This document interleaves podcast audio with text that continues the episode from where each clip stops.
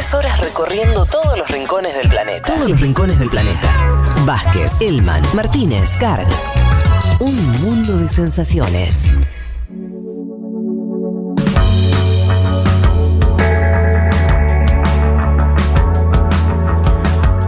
Como ustedes saben, cada dos semanas eh, tenemos un espacio que le pusimos que hay de nuevo viejo, donde intentamos pensar algunas cosas para adelante, ideas nuevas, formas alternativas de pensar el mundo.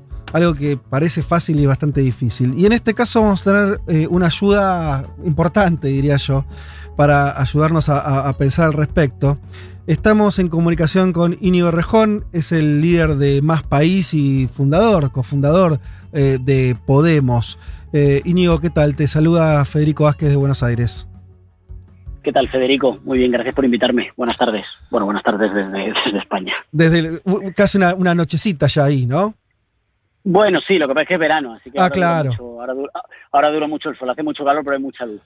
Em, y ya estás en, están en una situación donde pueden, se están yendo a ver con algunos amigos, hay algo parecido a salidas, reuniones familiares.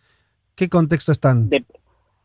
Depende de las comunidades autónomas, ¿no? Las regulaciones en todos los territorios no son las mismas y está habiendo un poco de discusión política con eso. Yo creo que el gobierno las tendría que haber homogeneizado más, el mm. gobierno nacional, pero sí, sí, ya digamos, no hay, no hay toque de queda, la gente se puede mover con más normalidad y, el proceso de vacunación avanza avanza muy rápido y por tanto la sensación es que bueno que por lo menos esta vez eh, no o sea que, que esta parte del desafío de la pandemia pues que pues que parece que lo hemos superado, eso sí, habiendo dejado una crisis de salud, una crisis humana y una crisis económica muy fuerte.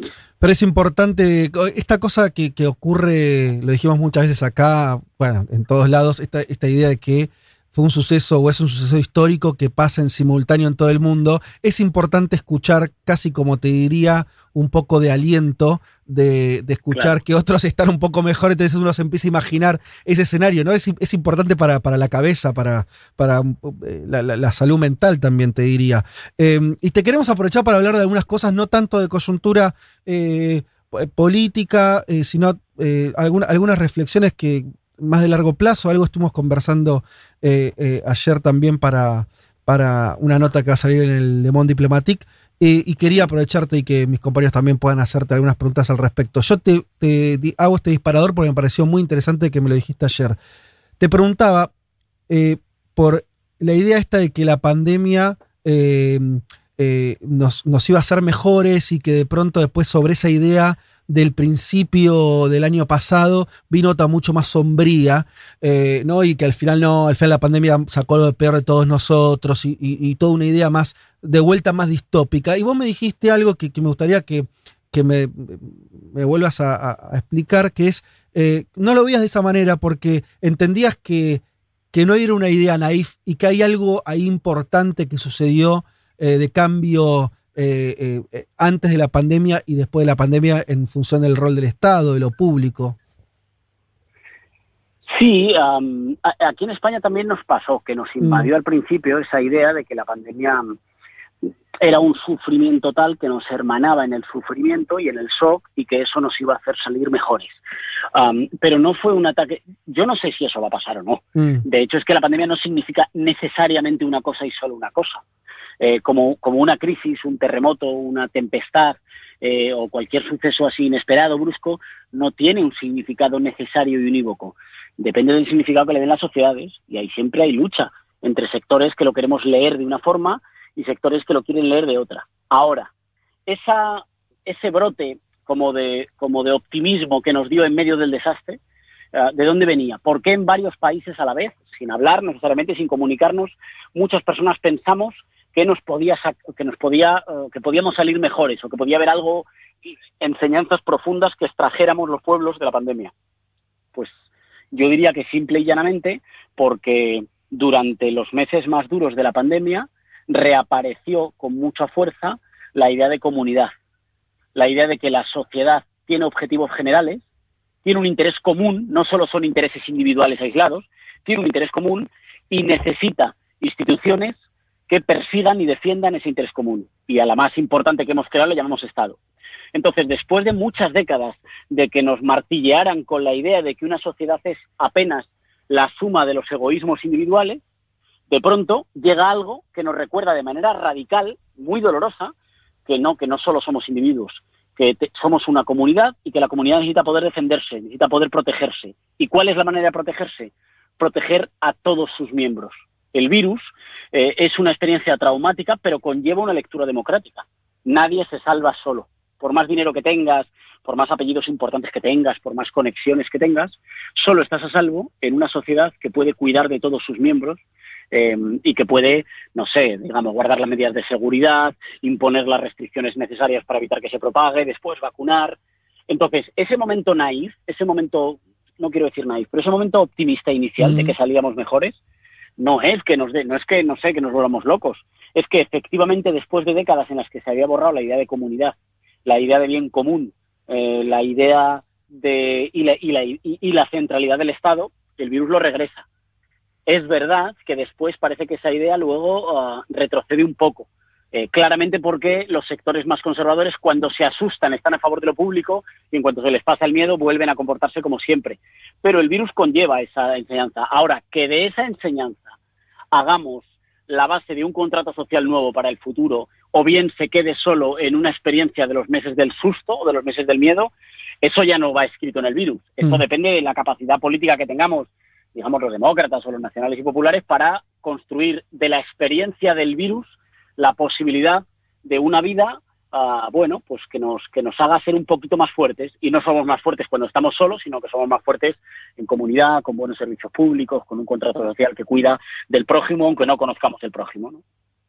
Inigo, ¿cómo estás? Te saluda Juan Manuel Carg. Hace tiempo vos venís hablando de las largas Bien, bien, ¿cómo andás? Hace tiempo venís hablando de las largas jornadas laborales que tenemos en nuestras sociedades. Eh, por eso también proponen ustedes, o estaban eh, en ese proyecto, ¿no? De la semana laboral de cuatro días. También mencionabas esta necesidad de hacer una pausa, ¿no? Por un tema que tiene que ver con la salud mental, también un poco contaba Fede de eso. Eh, y la pandemia también abre, entre los múltiples debates que, que, mencionás vos, el tema de la salud mental, ¿no? ¿Por qué? Porque estamos trabajando más que antes en medio de una catástrofe, porque estamos trabajando en nuestras casas, ¿no? A veces nuestro cuarto, nuestro comedor también en la oficina ahora, eh, y es inevitable que eso, bueno, lleve a más ansiedad, a más insomnio, etcétera. ¿Por qué la política, en mayúsculas, la política tiene que tomar a, este tema de la salud mental como un tema de, primer orden? Y si, el, eh, y si el pedido de salud mental de las y los trabajadores y una semana laboral más corta es hoy, la, por ejemplo, la lucha de las ocho horas del pasado bueno, en primer lugar, eh, te agradezco la pregunta, Juan Manuel. En primer lugar, em, empiezo por mis valores.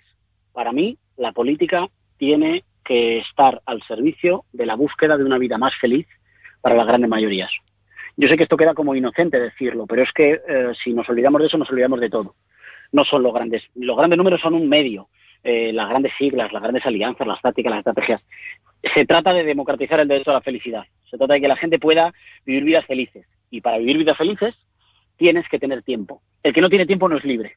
El que solo tiene tiempo para ir de casa al trabajo, del trabajo a casa, el sábado tiene que hacer la compra y el domingo se queda mm, tirado en el sofá porque no tiene fuerza ni para levantarse, eh, eso esa persona no es libre. Em, la libertad implica tener tiempo, tener tiempo propio, tener tiempo en el que uno pueda cultivar sus pasiones, sus aficiones, sus talentos, que eh, eh, dedicarse a cuidar a aquellos que le cuidan y a aquellos a los que quiere, hacer las cosas que en el fondo vale la pena. Ah, defiendo, digamos, una política que vuelva a las cosas aparentemente pequeñas que luego son las más importantes. Tener tiempo para cuidar de los que nos cuidan, estar tranquilos, poderte, poderte, poderte alimentar bien, poder ser dueño de tu destino, no tener miedo a la vejez o un golpe de enfermedad. Ahora, ¿cómo se relaciona eso con el momento en el que vivimos? Bueno, ya sabíamos que el neoliberalismo es ecológicamente insostenible, es un sistema depredador en un planeta que es finito y que ya está llegando a un punto de no retorno.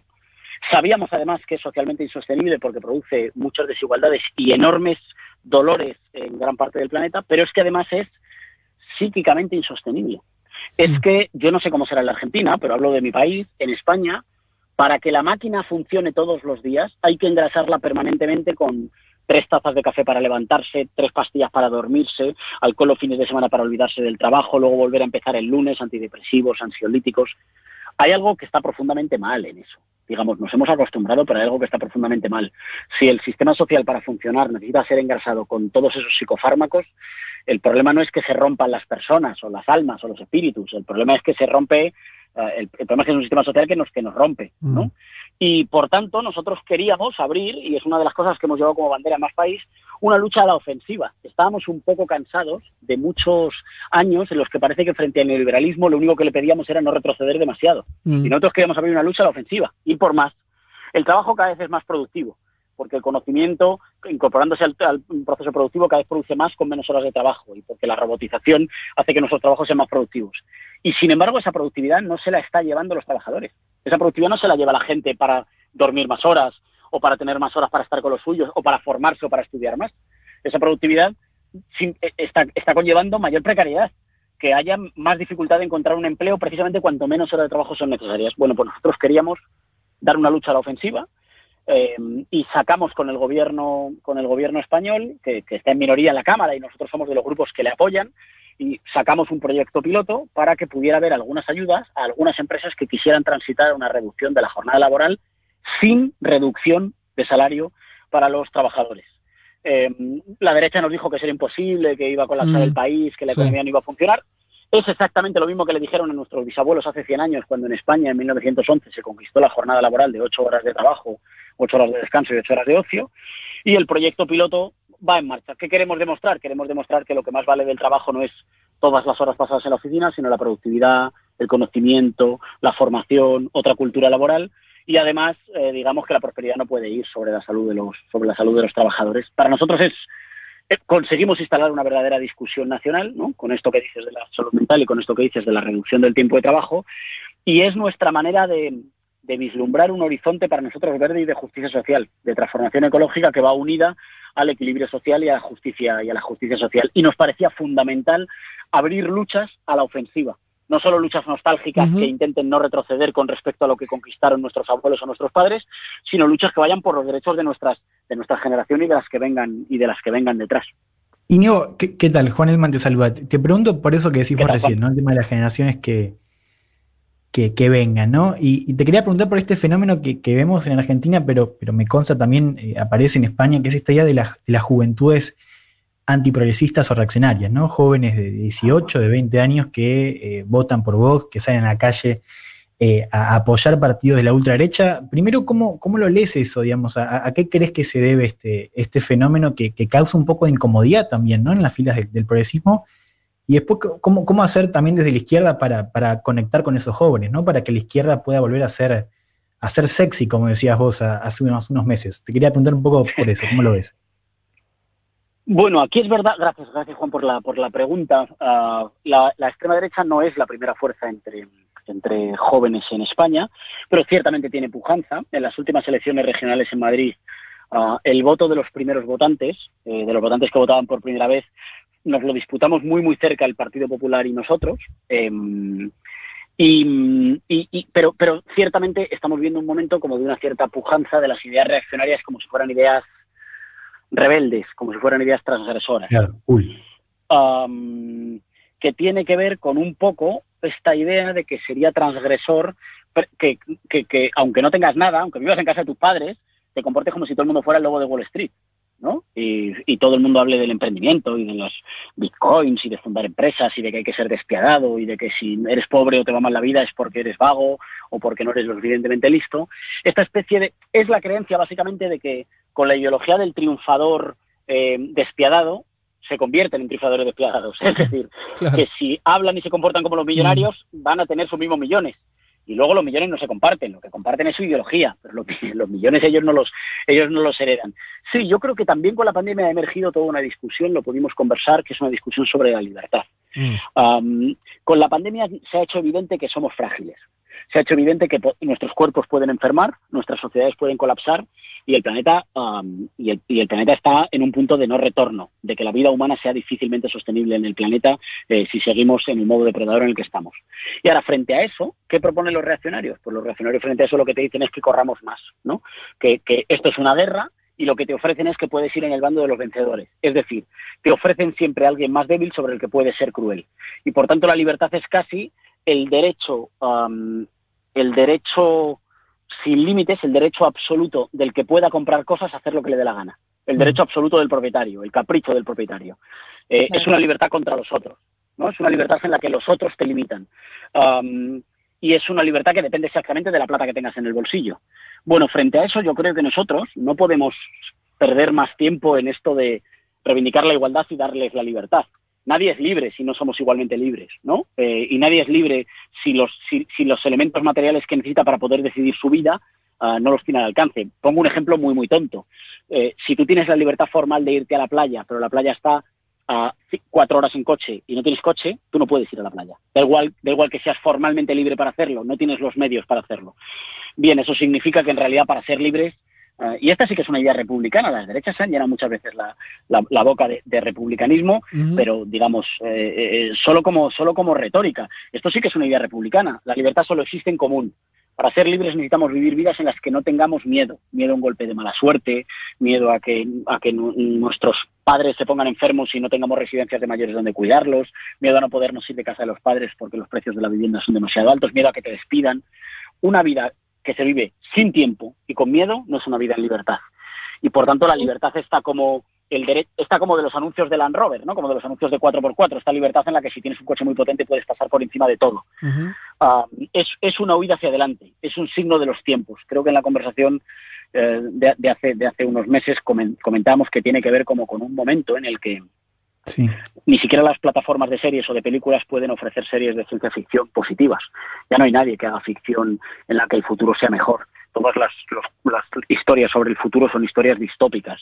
Y eso tiene que ver con un momento en el que entra en colapso un modo de vivir, ¿no? Un, tipo de, un tipo de modelo de desarrollo, el modelo neoliberal, y frente a eso, frente a las dificultades para imaginar un futuro mejor, los reaccionarios lo que nos dicen es, es verdad, todo lo que se viene es una guerra y tú puedes estar en el bando de los vencedores. Mm.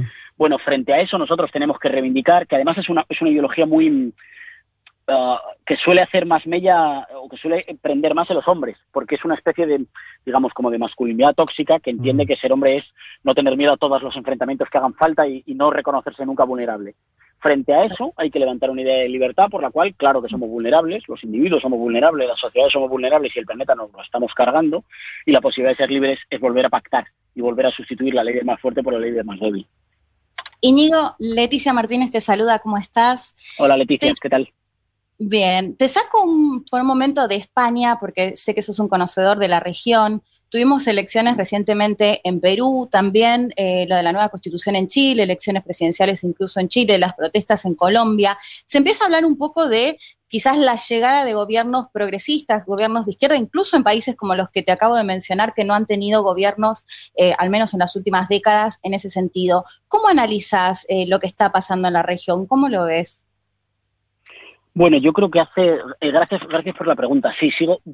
Tengo que decir que no sigo la, realidad política latinoamericana con todas la, con toda la atención y con todo el tiempo que me gustaría, porque, bueno, pues por mis quehaceres políticos se me, consume todo el tiempo, obviamente, o prácticamente todo el tiempo, la, situación española y europea. Pero creo que hubo una especie de ola como de, como de nostalgia después de algunas de las victorias conservadoras que cerraron, digamos, el largo ciclo de los de los 2000 o de los primeros 2000, digamos, se representa en, la foto del, del no al Alca, ¿no? de la derrota del Alta, del Alca en Mar de Plata.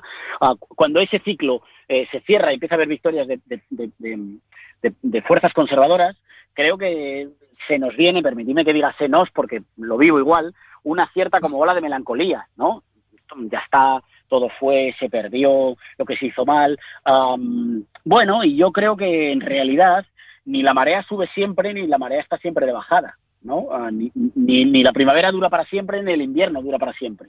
Eh, y hay flujos y reflujos. Lo importante es aprender de cuando hay reflujos qué podíamos haber, qué podíamos haber hecho mejor, ¿no? Y cuando hay flujos, digamos, mirar a las experiencias pasadas y no aspirar solo a repetir, sino aspirar, a innovar o a transformar las cosas, ¿no? Eh, asumiendo siempre que en el poder se está de paso y que por tanto viene una, ciertamente viene una ola de protestas y de gobiernos progresistas o soberanistas en, América Latina. Yo tengo algunas diferencias.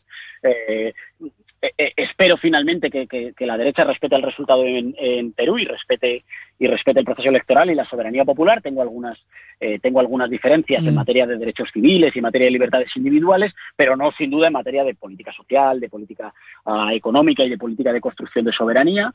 Em, pero los gobiernos nuevos que lleguen, los gobiernos nacionales y populares, progresistas, demócratas que lleguen, creo que tienen que trabajar sabiendo que están de paso y que tendrán que asentar conquistas que ni siquiera los adversarios puedan revertir cuando vengan, sabiendo que el adversario siempre volverá, pero que eso no, no, es un hámster de una rueda, que no avance.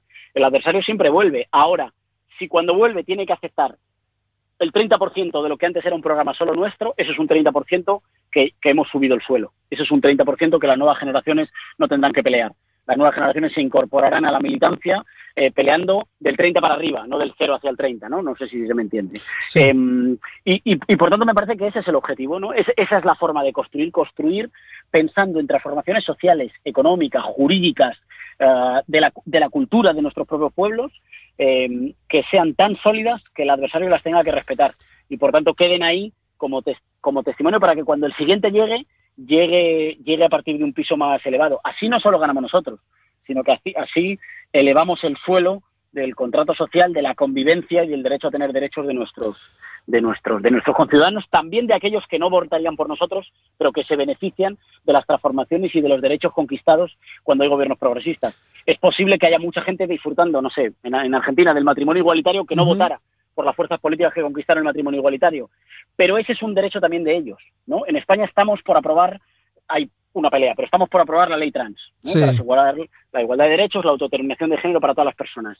la ley la aprobaremos en el Congreso, ah, no me cabe duda. La normalizaremos en la sociedad, pero la victoria suprema será cuando el hijo de alguno de los o la hija de alguno de los legisladores de derechas que votan en contra la use. En ese momento, cuando la use y la sienta como un derecho propio, en ese momento ya no será un patrimonio solo de quienes somos progresistas, de quienes somos demócratas, sino que se convertirá en un patrimonio de todos los españoles. Ahí habremos vencido definitivamente porque les habremos incluido a ellos en la victoria. ¿no? Eh, Íñigo, estamos hablando con Íñigo Rejón. Acá eh, eh, eh, no, te quiero, por esto va a meritar un, debate más largo, pero lo que me, me surge pensar de, esto último que dijiste es que tal vez para algunas cuestiones de avance en términos de derechos civiles sea como vos decís, el caso argentino en su momento, el 2009, votó el matrimonio igualitario. Eh, en el medio estuvo el gobierno de Macri y no hubo un retroceso en ese aspecto.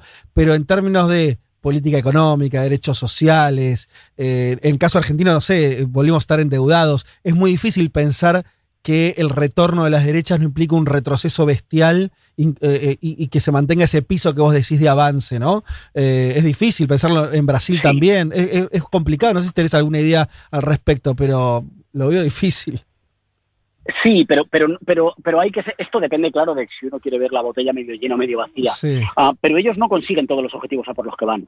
¿no? la derecha en España siempre que ha gobernado ha intentado, por ejemplo, mm, acabar con la, acabar con la negociación colectiva, acabar con el derecho de los trabajadores a sindicarse, y en algunos puntos han avanzado de manera brutal, mucho, mucho más de lo que me gustaría a mí, claro, porque a mí me gustaría que no fuera nada, digamos que en algunas cosas han avanzado mucho y en otras, pues no, pues no, no avanzan, no avanzan tanto. Ah, me parece relevante, esto nos sacaría mucho de la discusión, ¿eh? pero me parece relevante que un señor ah, que no es que no es un, que no es un peligroso revolucionario como es Joe Biden ha encabezado en el G7 mm. un conjunto de medidas y de recetas económicas que hace pocos años eran tan solo patrimonio de quienes queríamos superar el neoliberalismo y era patrimonio tan solo de las fuerzas políticas eh, populares o con voluntad de justicia social y que hoy incluso algunos de, de, referentes políticos que no están en nuestras coordenadas ideológicas, empiezan a hacer las suyas. Yo creo que hay cosas que se mueven. Eh, y, cuando esas cosas se mueven, nosotros tenemos que saber leer, digamos, hasta dónde de lejos podemos dejar las conquistas, asumiendo que nuestro objetivo es que sean lo suficientemente sólidas como para que luego resistan. Ahora, claro, el adversario no dispara con balas de juguete, el adversario, claro, quiere, quiere revertir, quiere revertir todas las transformaciones posibles y lo intenta, en algunas lo consigue y en algunas no. Mm. Es verdad que hay, hay asuntos en los que, pues por ejemplo, son derechos civiles. La derecha en España decía también que en cuanto ganara, revertiría el matrimonio igualitario. Claro, y no lo hizo. Y, no fue capaz de hacerlo. Y no fue capaz porque para cuando ganó, esa era una conquista irreversible. Mm. Em, bueno, pues es verdad. Aprendamos de aquellos movimientos en los que estamos más a la ofensiva. Claramente el feminismo seguramente es El feminismo y la liberación LGTBI son los movimientos igualitaristas más potentes de nuestro tiempo, en mi opinión, junto con el ecologismo, y sin embargo hay otros terrenos en los que todavía jugamos más a la defensiva, todavía el adversario va más fuerte. Bueno, pues aprendamos algo, digamos, de los terrenos en los que vamos más, en los que vamos más fuertes, ¿no? Eh, ahora, eso siempre la particularidad nacional, digamos. sí, también juega, eh, claro. Eh, juega mucho y, nosotros creo que diferimos, o, mi forma de pensar la cosa difiere de las izquierdas tradicionales en las que creemos que no hay manuales internacionales que aplicar como si fueran matemáticas, sino que lo que hay fundamentalmente son valores compartidos que luego hay que aplicar a la situación a cada situación nacional, ¿no? Eh, estamos hablando con Inio Rejón, eh, para los que se sumaron eh, en medio de la conversación, líder de Más País, fundador, por ahí lo conocen por eso también, de, Podemos, cofundador hace, unos años. Inio, te agradecemos muchísimo esta conversación, o sea, ojalá sea la primera de, de muchas otras para también tener un puente de donde seguir eh, lo, que, lo que está ocurriendo en España, donde la política se está moviendo, y veríamos manifestaciones también de la, de la derecha, bueno, una, situación este, eh, complicada o, por lo menos en movimiento, lo mismo que ocurre en América Latina y ojalá que, este, que, que ese lazo lo podamos mantener. Te mandamos un abrazo y un agradecimiento muy fuerte desde Buenos Aires. Muchísimas gracias a vosotros por la invitación a conversar un rato. Bien, ahí estuvo, Nido Rejón.